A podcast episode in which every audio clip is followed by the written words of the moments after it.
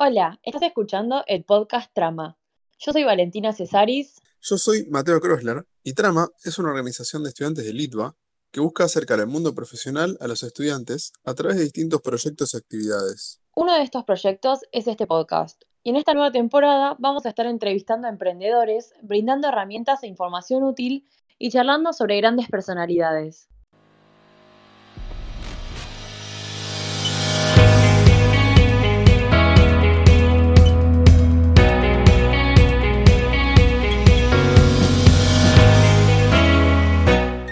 Buenas, buenas a todos. Somos Lucas Jubitache y Isabela Cardoni. Estamos en un nuevo podcast de la mano de Santiago Pireda, cofundador de Atomic. Isa.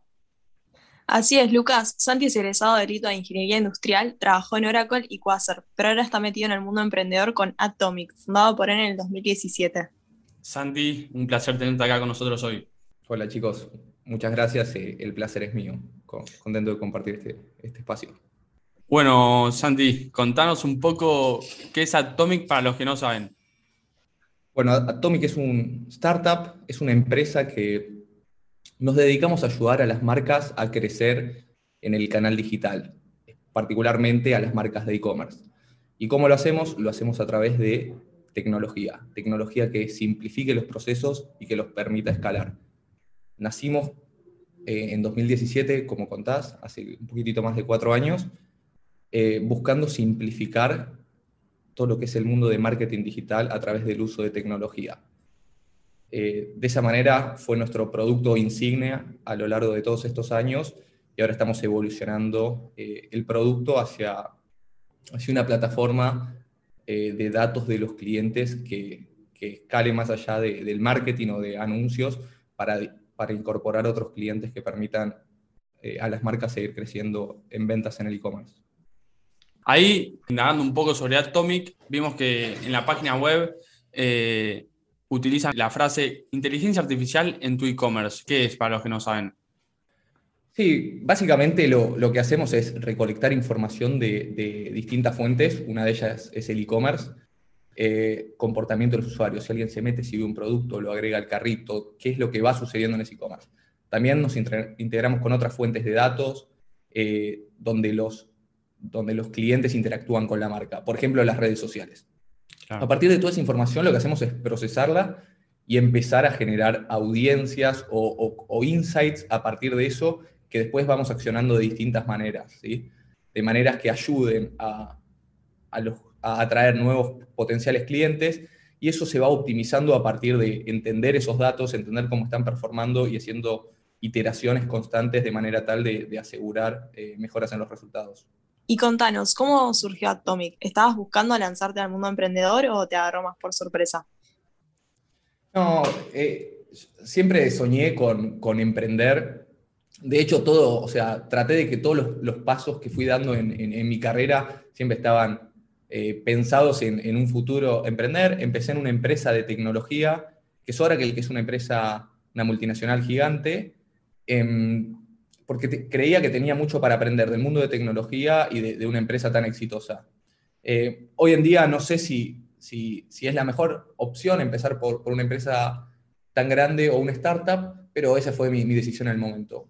Pero después de, de un tiempo ahí, eh, ya, ya sentía que esa curva de aprendizaje eh, había alcanzado su límite o, o era más asintótico, entonces decidí ir a Quasar, que, que, que es una company builder, justamente como paso intermedio antes de, de lanzarme a emprender. O sea, básicamente lo que hacíamos en Quasar era trabajar con emprendedores para, eh, para ayudarlos a validar una idea y salir al mercado. Entonces fue como mi paso intermedio para después lanzarme a emprender.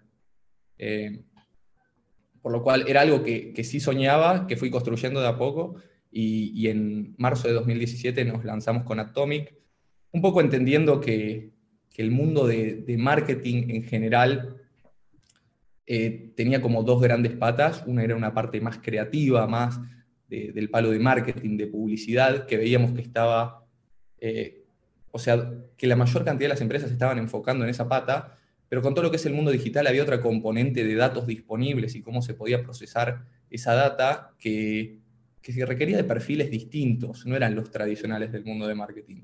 Entendíamos que eran perfiles más analíticos, más ingenieriles, por así decir, eh, y que ahí había una oportunidad muy grande de ayudar a, la industria. Eh, elegimos un nicho que, es e-commerce, que justamente estos años la verdad que fue una, buena decisión porque fue creciendo muchísimo y, aún más con, con todo lo que fue la pandemia, con todo lo que es la pandemia, pero decidimos enfocarnos en ese nicho porque teníamos eh, a disposición muchísimos datos de comportamiento de todo lo que sucedía en el mundo online y después teníamos datos concretos de, cuando una venta se, concretaba. Entonces podíamos optimizar de una manera súper objetiva a partir de, ese indicador. ¿no? Perfecto, Santi. Y ahí siguiendo con los inicios de Atomic, ¿necesitaron inversión inicial? Eh, porque, digamos, esto suele ser un obstáculo para aquellos que tienen una idea y la quieren llevar a cabo. ¿Cuál, es el caso de Atomic? No, nosotros no recibimos inversión inicial. Em, eso es verdad que es un obstáculo y en Latinoamérica, ahora con, algunos años, o sea, entiendo que, va madurando de una manera distinta con varios casos de éxito en, la TAM, pero varios años atrás era aún más complejo que, hoy en día. Estando en el mundo de Quasar, yo veía justamente lo, que era esa complejidad y veía que muchos startups por ahí es, como que no, terminaban de, de poder avanzar o de florecer por esa incapacidad de levantar plata eh, en, una, en, una, región que, no resultaba tan fácil como en, como en, Estados Unidos, por ejemplo. Y a partir de eso era como que le esquivamos en el momento inicial. Em, fue algo que, que, fuimos pospusiendo, hasta ahora no llegó ese momento, pero, pero no es una puerta que cerramos, pero sí en el momento inicial preferimos ir más por un camino de, de bootstrapping, de, de por ahí sacrificar sueldos o ingresos de nuestro lado, de agarrar unos primeros clientes que, confiaron en nosotros y que nos permitieron, por ahí un, poco más lento si se quiere, pero, pero ir creciendo acorde a, como, a, finanzas, digamos, saludables de la empresa. Em, claro. Sí sé que es un, tema complejo y es uno de, los temas más difíciles a la hora de, empezar a, emprender, ¿no? Em, nada, creo que lo que hicimos nosotros inicialmente fue bueno, empezar con una primera versión del producto, empezar a validar, a mostrar cierta atracción. La realidad es que era 95, por no decir 99% visión y 1% o 5% realidad al principio, donde hacíamos todo a mano atrás. La verdad es que ese concepto creo que está bueno y es replicable. Y ahí, por ahí sí salir a buscar eh, inversión ya con, con, algo apenas validado. Digo, un par de meses de trabajo creo que facilitaría la cosa. No lo digo desde la experiencia propia, nosotros cuando empezamos a ver que funcionaba y que los números nos daban más o menos bien, como que continuamos por ese camino, em, porque nos permitió enfocarnos en la adquisición de clientes, en ir mejorando nuestro producto, eh, pero nada, son, son dos opciones eh, nada, distintas. Claro. claro. Ahí, ahí Santi te da una pregunta. ¿Fue pivoteando Atomic en los primeros meses o siempre nació con, esa idea y, y siguió para adelante? No, la idea inicial era ayudar a las marcas a, crecer en el canal digital, como achicando por ahí esa brecha de conocimiento que veíamos. Inicialmente lo, habíamos pensado enfocado a, marcas pequeñas, ¿sí? Como el target ideal era tienda nube, emprendedores y demás. O sea, no son todas marcas pequeñas, pero digo, era como en, mente eh, los emprendedores. Y después cuando empezamos a salir al, mercado nos fuimos dando cuenta que esa brecha por ahí de conocimiento eh, no solo se daba en, empresas pequeñas, sino en empresas medianas, en empresas grandes. Em, como no habíamos recibido inversión y nos autofinanciábamos eh, y veíamos que las marcas grandes confiaban en nosotros, era como que nos era mucho más rentable, entonces fuimos fuimos trabajando con, clientes bastante grandes, eso nos permitió ir creciendo en equipo, ir armando un equipo de tecnología que nos permita desarrollar un, mejor producto, y sí ir validando la idea con los clientes más chicos, pero hasta recién a principios del año pasado, de 2020, fue que lanzamos ya la integración con, con tienda nube eh, y con otras plataformas como Shopify, que, es más fuerte en otros mercados, más apuntado al long tail, más, más enfocado a un modelo escalable y 100% de autogestión en nuestra plataforma. La realidad es que este mundo digital evoluciona muchísimo, entonces naturalmente tenemos que ir evolucionando y mini pivoteando constantemente. Eso que te contaba por ahí era un poco distinto en términos de visión de qué target de cliente, pero nuestro producto fue evolucionando muchísimo eh, de acuerdo a evolucionar las plataformas digitales. En este momento particularmente estamos en una transición también, está cambiando mucho el mundo de, de marketing en general, no sé si habrán escuchado, pero todo lo que es privacidad de datos, todo lo que es third party cookies y la capacidad de poder traquear comportamiento en los distintos sitios es algo que hoy en día eh, está revolucionando el, mercado. Hace un par de semanas iOS lanzó una actualización en su sistema operativo que, cambia mucho este paradigma. Google anunció que para fin de este año deja de permitir las third party cookies en, Google Chrome.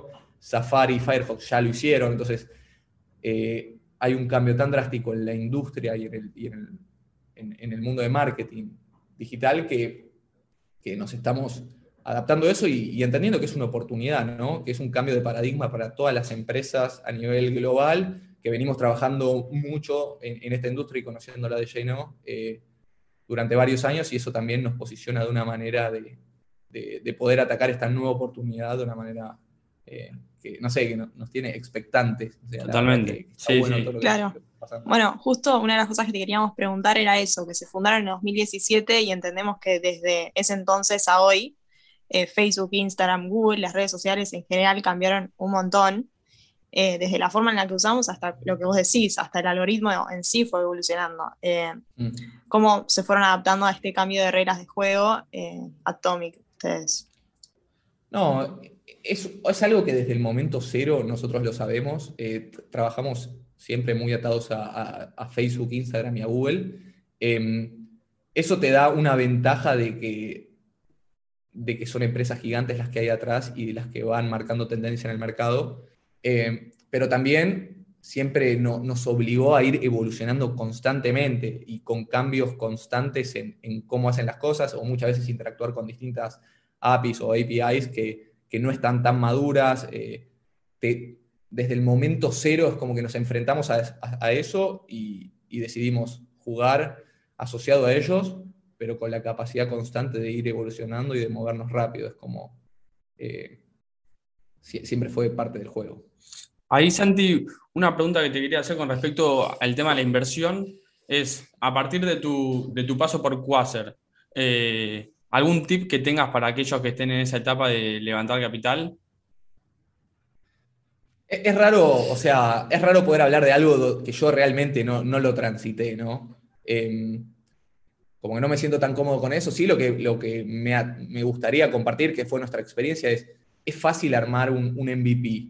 No, no, es que sea fácil, pero está al alcance de cualquiera, ¿no? Eh, nosotros trabajamos mucho con Sheets, eh, aprendimos a, a codear algunas cosas, algunos scripts en, Google Apps, scripts, hay distintas herramientas.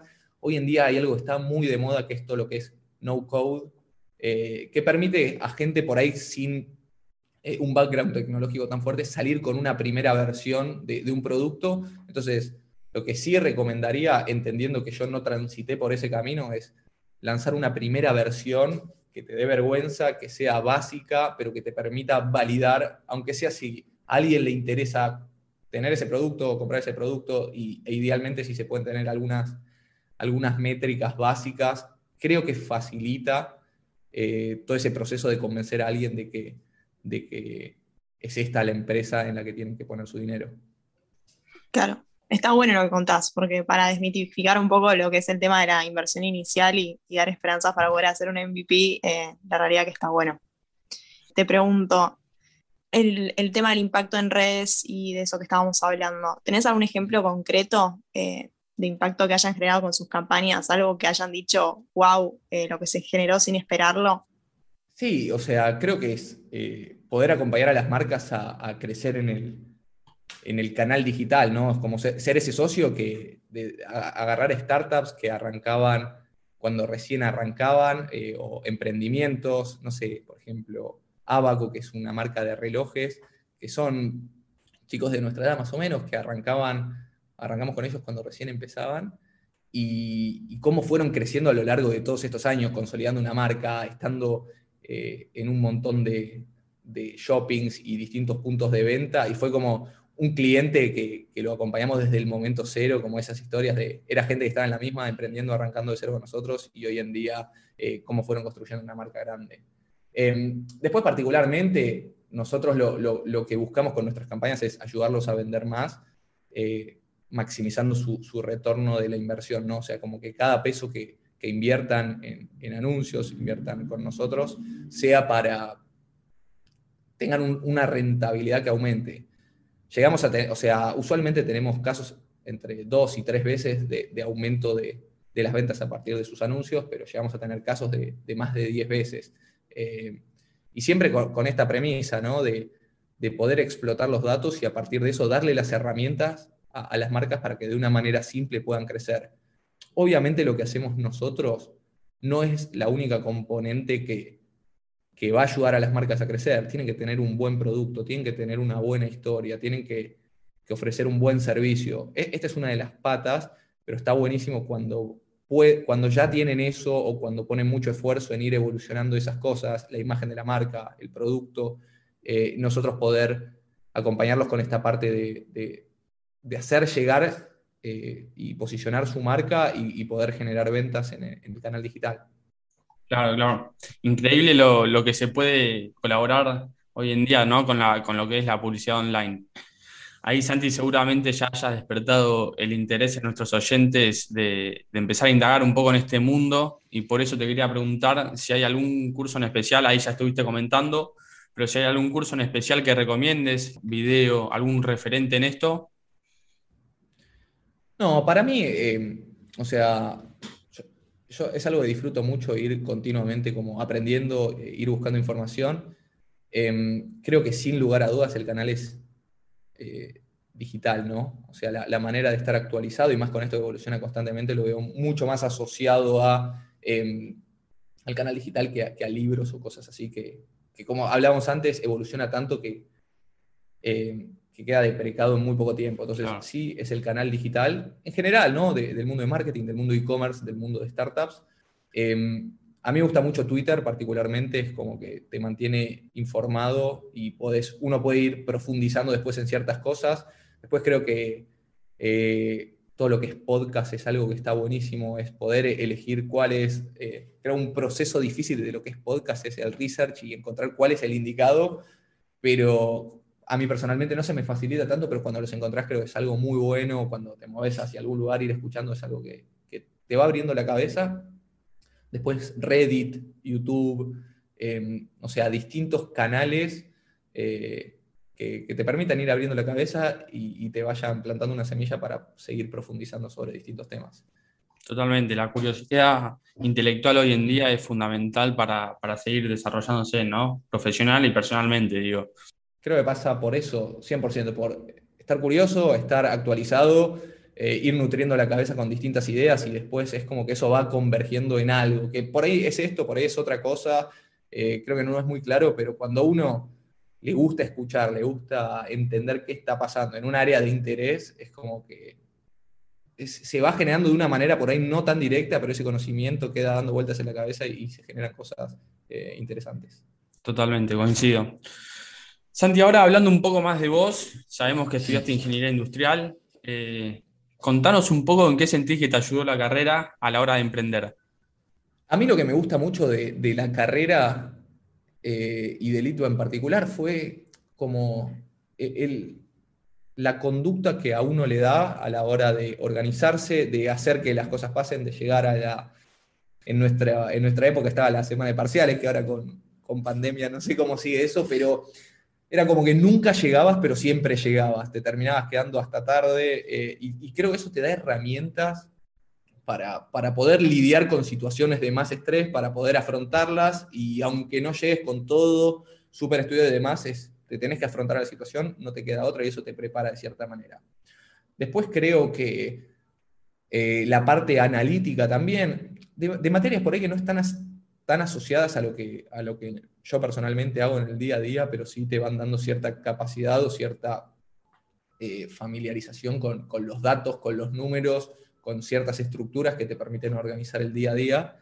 Em, y creo que es eso principalmente. Eh, después algunas materias que, en mi época no había tantas. Tengo entendido que eso se va desarrollando relacionadas a informática, a programar y demás.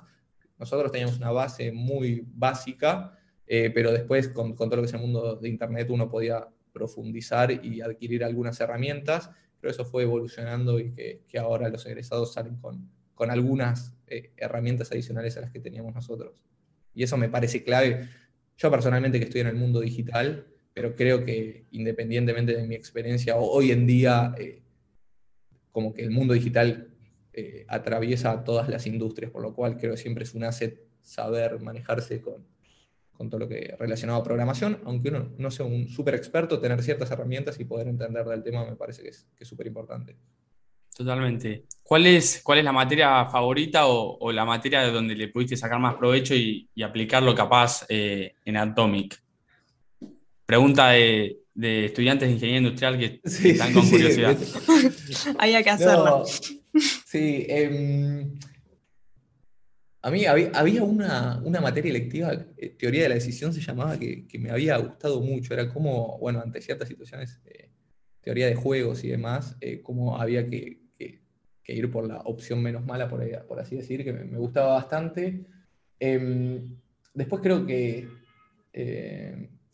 simulación también fue una materia que, me gustaba, la, la, manera en la que estructuraba el, el pensamiento y demás. Em, a mí personalmente me, gustaron mucho también las materias de, los primeros años, las más duras, matemática, física, y tiene poca relación con, lo que hago en el día a día, tal vez nula, pero sí creo que fueron esas materias que, sentaron ciertas bases eh, como en un nivel más de, capacidad de pensamiento o análisis que, cosas particulares. Claro. Está bueno saber que, que la, la, semana de parciales le decimos la, la ITO Fest Week, no sé si antes se llamaba así, eh, sirve para algo.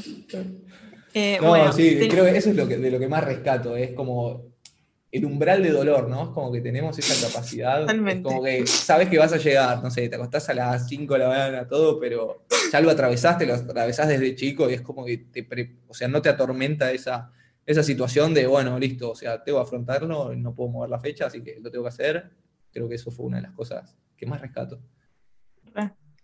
Y teniendo en cuenta, bueno, un poco nos contaste, ¿no? Pero la experiencia previa en empresas eh, multinacionales, Oracle, eh, Quasar, ¿qué rescatas de estos dos mundos? El de las startups y el de la relación de dependencia. Mira, yo hoy desde el lado de startups soy un fanático de, los startups, eh, pero genuinamente lo digo, creo que es un lugar donde, y mi recomendación, de vuelta, que es solo una opinión, pero es, es un lugar eh, donde hay que estar sí o sí, porque se puede aprender mucho, hay una cultura de colaboración, no digo en el 100% de los startups y no digo que, que, no suceda en el 100% de las empresas grandes, pero, pero suele haber un ambiente em, de, mayor colaboración, de, en donde depende mucho de cada uno, porque básicamente en una startup está todo atado con alambres, eh, todo puede ser mejorado, entonces depende 100% de, de, uno el hacer cosas, ¿no? Y, como, como también son estructuras pequeñas por lo general, hasta que van escalando, es como que si uno eh, entra en un momento, en un early stage y empieza a hacer bien las cosas, se pone las pilas, se enfoca eh, y busca hacer las cosas bien, naturalmente se van abriendo muchísimas oportunidades de crecimiento y de, ir tomando responsabilidades, que en empresas grandes eso toma muchos años por, cómo están estructurados los equipos y demás. Entonces es como que en la curva de aprendizaje es muchísimo más acelerada en términos de aprendizajes, en términos de responsabilidades y otros desafíos que se pueden ir dando como armar un equipo u, otro tema, otros, otros tipos de, skills que uno va desarrollando ¿no? en la medida que, evoluciona. Totalmente, Santi. Ahora teniendo en cuenta tu, experiencia como emprendedor, ¿no? Ya cuatro años desde que se fundó Atomic, una pandemia de por medio, ¿qué consejo le darías a, aquel emprendedor que, que, está comenzando y está pensando en dejar, ponele? ¿En dejar el startup? Sí. No, es como que el mundo de startup, eh, voy a ser la persona número, no sé, 5 millones que lo dijo, que es, o sea, son sub y bajas de emociones. Es una locura, es como todo el mundo dice lo mismo, pero uno no lo entiende tanto. Desde adentro es tipo, un día eh, vas a, vas a ser un unicornio, el otro día te vas a fundir. Es una locura, uno se va acostumbrando a eso.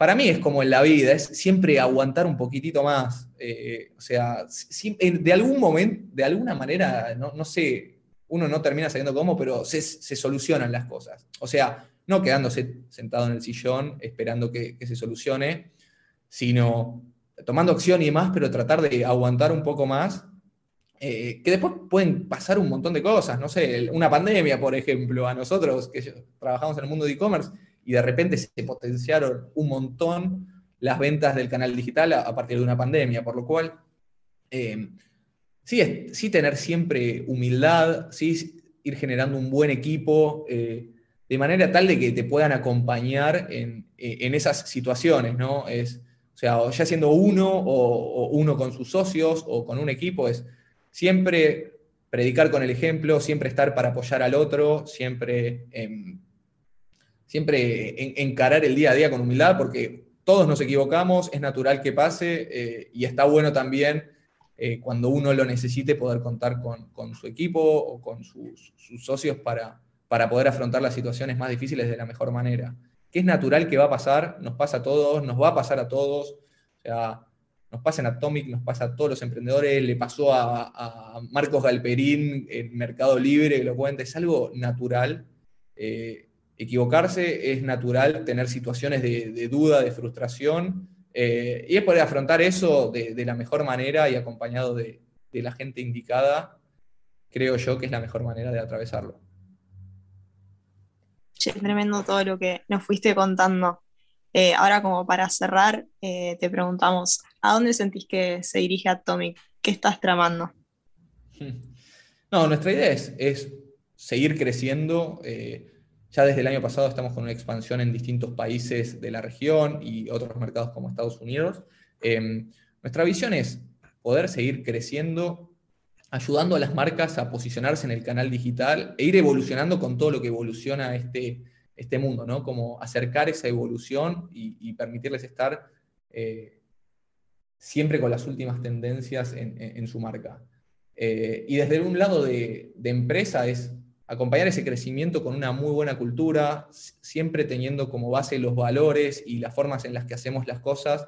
No es lo mismo lograr algún resultado si uno no está contento con ese proceso, entonces eh, es algo que, sí nos importa seguir creciendo, seguir expandiéndonos, pero el, cómo es algo súper importante y, construir una cultura donde, donde disfrutemos el día a día, donde, donde la pasemos bien, estando en un lugar exigente, pero donde podamos eh, estar rodeados de personas eh, con ganas, de personas con, buenos valores, eso creo hace súper disfrutable el camino y, creo que de eso se trata, ¿no? Totalmente, Santi. En lo personal, eh, coincido plenamente sobre la importancia de, una cultura bien establecida, sobre todo en una startup, ¿no? Como, como lo es Atomic.